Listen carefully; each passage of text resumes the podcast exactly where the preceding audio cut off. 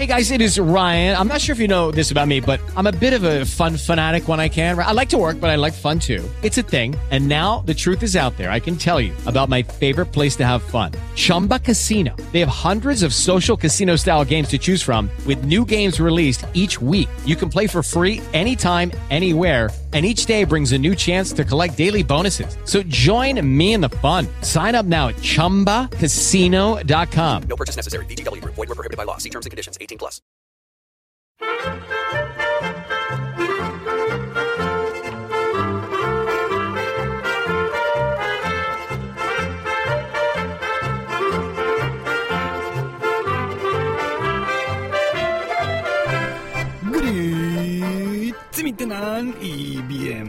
Bienvenidos a Swiss Spain, capítulo número 5 del podcast que describe la vida de un español en Suiza. Yo soy Natán García y estamos en la tercera semana de febrero, lo que significa, si sois profesores, docentes en el cantón de Zurich, pues que tenéis vacaciones, como yo.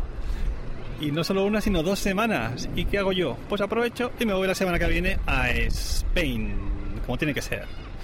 Bueno, hoy estoy grabando el primer podcast en movilidad y lo hago por una razón, porque yo soy una persona humana que también siente,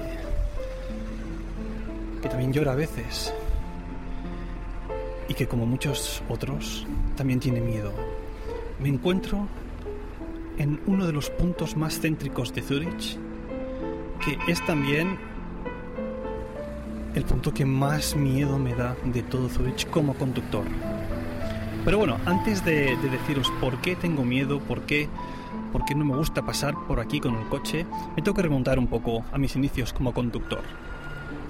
Como algunos de nosotros, de vosotros habréis notado, soy oriundo de, eh, de, de, la comunidad autónoma de Cataluña, es decir, soy catalán, nací en, en Reus, pero digamos que soy de, Tarragona.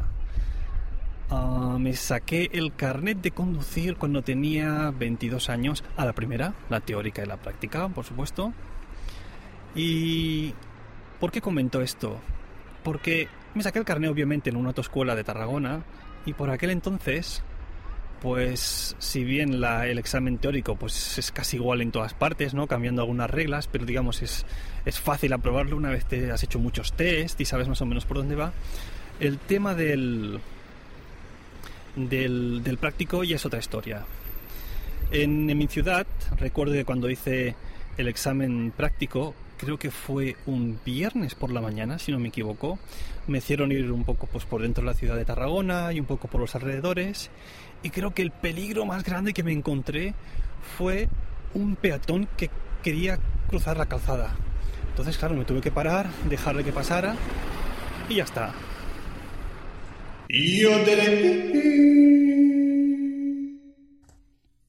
Bueno, después de este pequeño yodel os preguntaréis qué ha pasado, porque seguramente escucháis que la calidad del micro es diferente.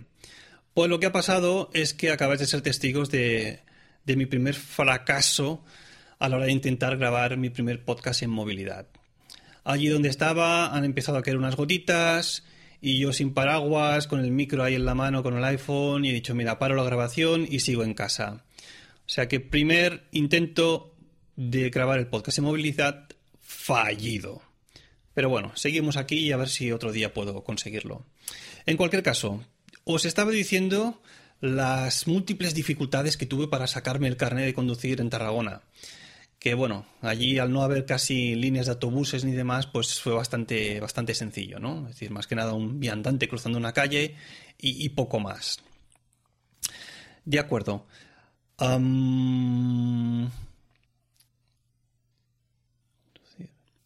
Bueno, pues una vez me saqué el carnet y vamos a hacer como hacen los ingleses, ¿no? Que dicen long story short. Cuando me vine para Suiza, primero estuve viviendo en Winterthur y conducir por aquella ciudad tampoco tenía muchos más problemas. Es decir, em, era una ciudad no muy extensa, en la que si bien habían bastantes líneas de, autobuses, pues esta, tenían una, una frecuencia de paso tampoco muy alta y vamos, que no había más complicación. El problema vino cuando me mudé ah, con mi pareja a vivir a una población cerca de Zurich. Y entonces, en ese aspecto, la población donde estamos está a uno de los lados de Zurich, lo que significa o lo que implica que depende de la, dirección que yo venga, estoy obligado sí o sí a rodear el lago de Zurich para llegar a casa. Es decir, no hay tu tía. O lo haces de esa manera o es que no puedes llegar a casa. Y eso implica pasar por el centro de la ciudad. Y ahí es donde yo os quería decir, antes cuando estaba fuera de casa, donde os quería explicar el punto donde, donde yo estaba. Pero bueno, os lo digo desde aquí. Me encontraba en la estación de tranvía Central. Y bueno, como el nombre indica, es una de las más céntricas de todo Zurich.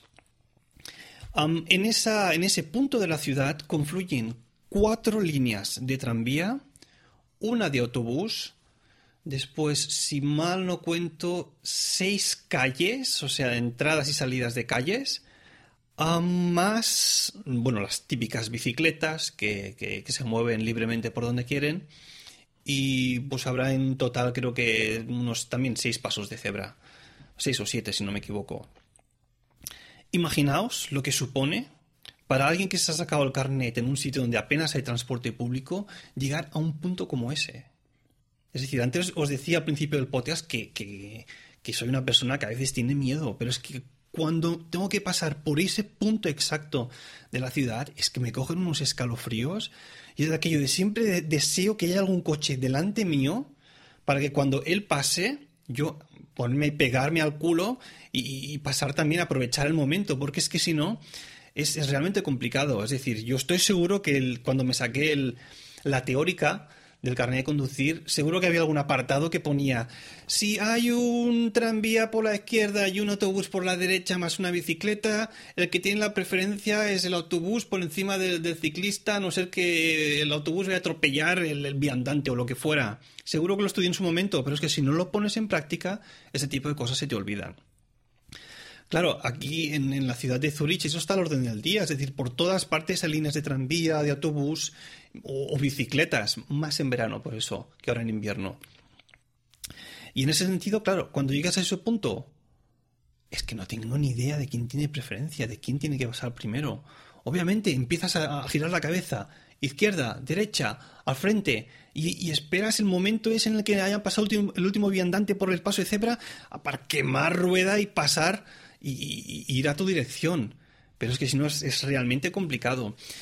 Y, ahora imaginaos lo que es, por ejemplo, ese punto de la ciudad en una hora punta.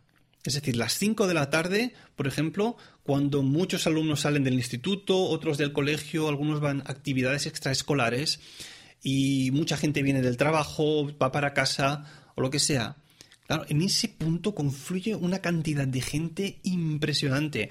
Aparte es cuando los tranvías tienen la mayor frecuencia de paso y aquello se llena, se llena. De hecho, mm, muchos, mm, muchos de los días, sobre las 5 de la tarde, eh, se suelen poner hasta tres policías de tráfico para un poco regular todo eso, porque es que si no sería imposible con tal frecuencia de paso de tranvías, allí no pasaría ningún coche es bastante complicado circular por alguno de estos puntos. Además, esta estación central está únicamente a 300, sí, 300, 200, 300 metros de, la estación principal de trenes de Zurich, la que es la Zurich Hauptbahnhof. Y bueno, es una de las, de estaciones, creo que es la más grande de todo Suiza, que más afluencia de trenes tiene. Y claro, pues hace que sea una zona aún mucho más céntrica en la que confluye muchísima más gente. De acuerdo, pero ahora vosotros os preguntaréis, bueno, el tema del día, ¿de qué va todo esto? Que sí, que miedo y demás, pero ¿por qué nos estás explicando todo este rollo? Pues os lo estoy explicando porque si vosotros sois de algún país de la Unión Europea, cuando llegáis a Suiza, ya bien sea para estudiar o para trabajar, y ya tenéis obviamente el carnet de conducir sacado en vuestro país de origen, tenéis exactamente 12 meses para cambiar vuestro carnet de conducir español, vamos a poner por ejemplo el español, para cambiar el, carnet de conducir español por el suizo. Es decir, te dan un margen de 12 meses durante el cual tú puedes conducir por Suiza con tu carnet español, pero a partir del treceavo mes estás obligado a tener el carnet suizo. Hey guys, it is Ryan. I'm not sure if you know this about me, but I'm a bit of a fun fanatic when I can. I like to work, but I like fun too. It's a thing. And now the truth is out there. I can tell you about my favorite place to have fun. Chumba Casino. They have hundreds of social casino style games to choose from with new games released each week. You can play for free anytime, anywhere and each day brings a new chance to collect daily bonuses. So join me in the fun. Sign up now at ChumbaCasino.com. No purchase necessary. BGW. Void were prohibited by law. See terms and conditions. 18 plus. Y como os decía, si, si os lo habéis sacado en un país de la Unión Europea o de los siguientes países, los voy a releer rápido, ¿eh? Andorra, Australia, Israel, Japón, Canadá, República de Corea, Croacia, Marruecos, Mónaco, Nueva Zelanda, San Marino, Singapur, Taiwán, Túnez y Estados Unidos. Lo único que hay que hacer es ir a, tráfico personalmente, rellenar un formulario y después de haber hecho un test, un test no, ¿cómo se dice en español? Un- una prueba de, de vista, un, bueno, me entendéis, ¿no? Cuando te vas al, al, al oculista a que te hagan un control de, de, que puedes ver bien, más o menos. Hostia, que no me salen las palabras en español. Pues una vez hayas tenido ya la, confirmación del médico de que, de que puedes ver bien, hayas entregado también el formulario este, pues ellos te envían a casa el suizo. Pero hay que tener una cosa en cuenta. Cuando tú vas a tráfico con el, con el, el formulario este rellenado más, más lo, del, lo del oftalmólogo también, la visita del oftalmólogo, conforme ves bien y demás, ellos lo que hacen, y esto es lo que me sorprendió a mí, ellos se quedan con tu carnet español. Es decir, am, yo me acuerdo cuando fui a hacerlo, que lo hice en, el- en la, en la asociación, no, en la, en la jefatura de tráfico de Winterthur, eh, vi que cogía el, el- el carnet de conducir y le dije, no, no, perdone, es mi carnet, no me lo puedo quedar. Me dice, no, no, am, este carnet nos, quedamos, nos lo quedamos nosotros y el día que usted deje de, de vivir en Suiza, pues entonces puede venir aquí y lo recuperará entregándonos a nosotros el, el suizo. Pero usted no puede tener en posesión mm, el carnet español en su caso más el suizo. Y dije, bueno, ¿qué pasa en este impasse en el que yo no tenga ni el carnet español ni el suizo? Bueno, si a usted le parase la policía, les comenta el caso y ellos ya llamarán aquí o ya verán que, que su carnet suizo está, está en trámite. De acuerdo, otra, otra cosita interesante aquí. Em, al cabo de una semana, creo fue, recibí en casa el carnet suizo.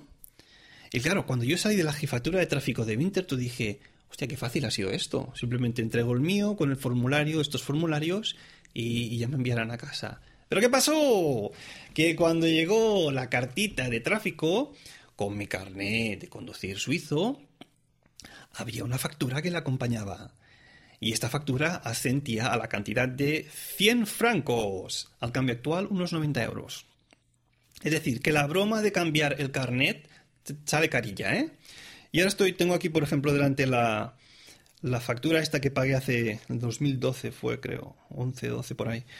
Mm, y estoy viendo que el desglose más o menos sale 50 francos, unos 45 euros, por la inscripción, digamos, al registro de tráfico. Después el carnet en sí cuesta 35 francos y después Identitätsprüfung como una, una prueba de, de la identidad de que tú eres realmente quien eres, que supongo que lo harían con la jefatura de tráfico española o como fuera, otros 15 francos, es decir, en total 100 que hubo que abonar sí o sí. Esto va de esta manera. De acuerdo. Pasemos al tema de qué pasaría si tuvieses la mala suerte de no ser de un país de la Unión Europea o de los que antes he mencionado. Pues ahí, amigos, si alguien me escucha desde Sudamérica, por ejemplo, que sé que hay alguno, ah, ahí vais a tener un problema, un pelín más gordo. ¿Qué pasa? Vamos a poner un ejemplo. Vamos a decir alguien que sea de Argentina, por ejemplo. Eh, vam- vamos a poner un nombre también. eh, Argentina con A, Aníbal, por ejemplo.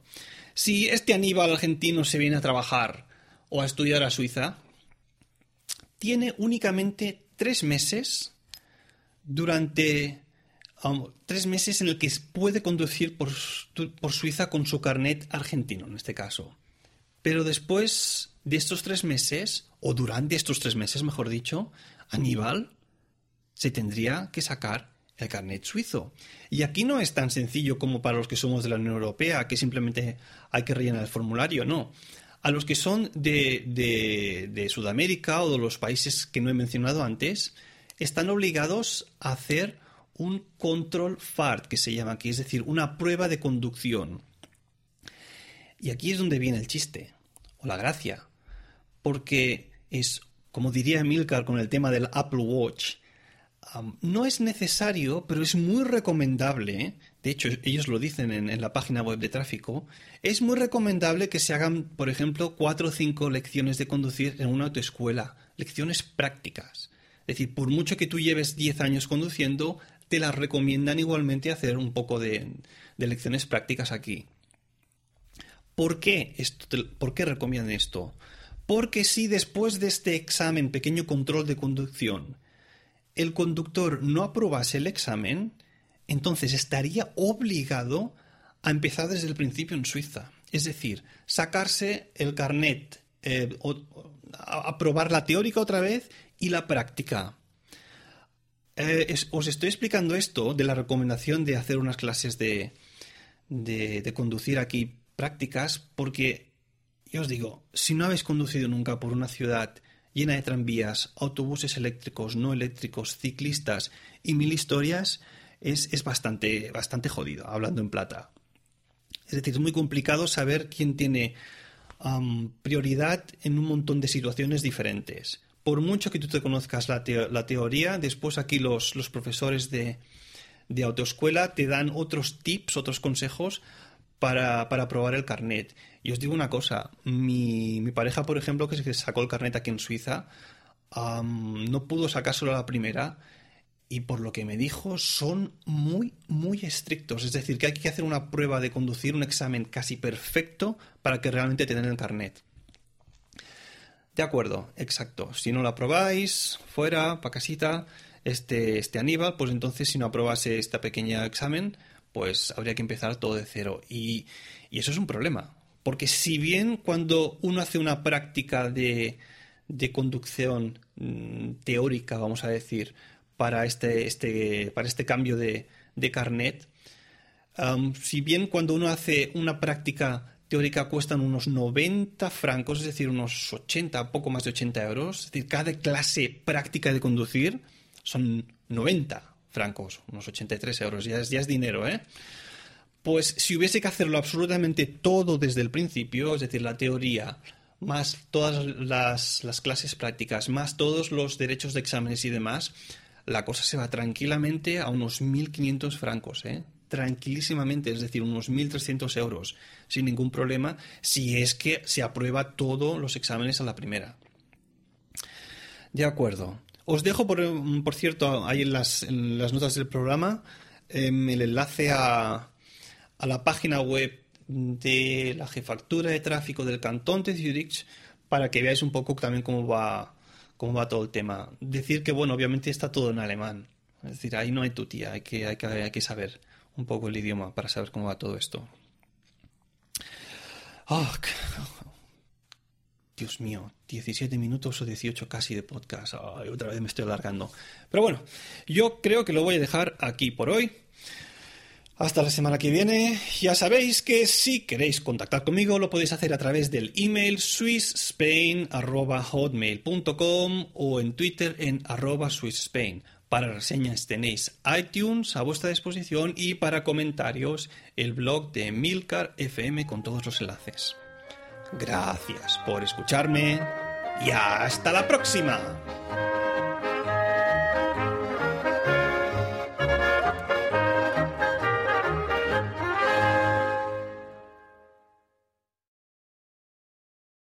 Pregunta teórica del carnet de conducir. Llegados a una intersección en la que por la izquierda está un autobús conducido por Sandra Bullock, por la derecha Lance Armstrong con clembuterol hasta las cejas, por el carril opuesto Doc en un DeLorean a punto de ser pillado por un rayo, y por tu carril Batman con el Batmóvil, ¿quién tiene preferencia de paso? Espero vuestros comentarios. Hasta la próxima.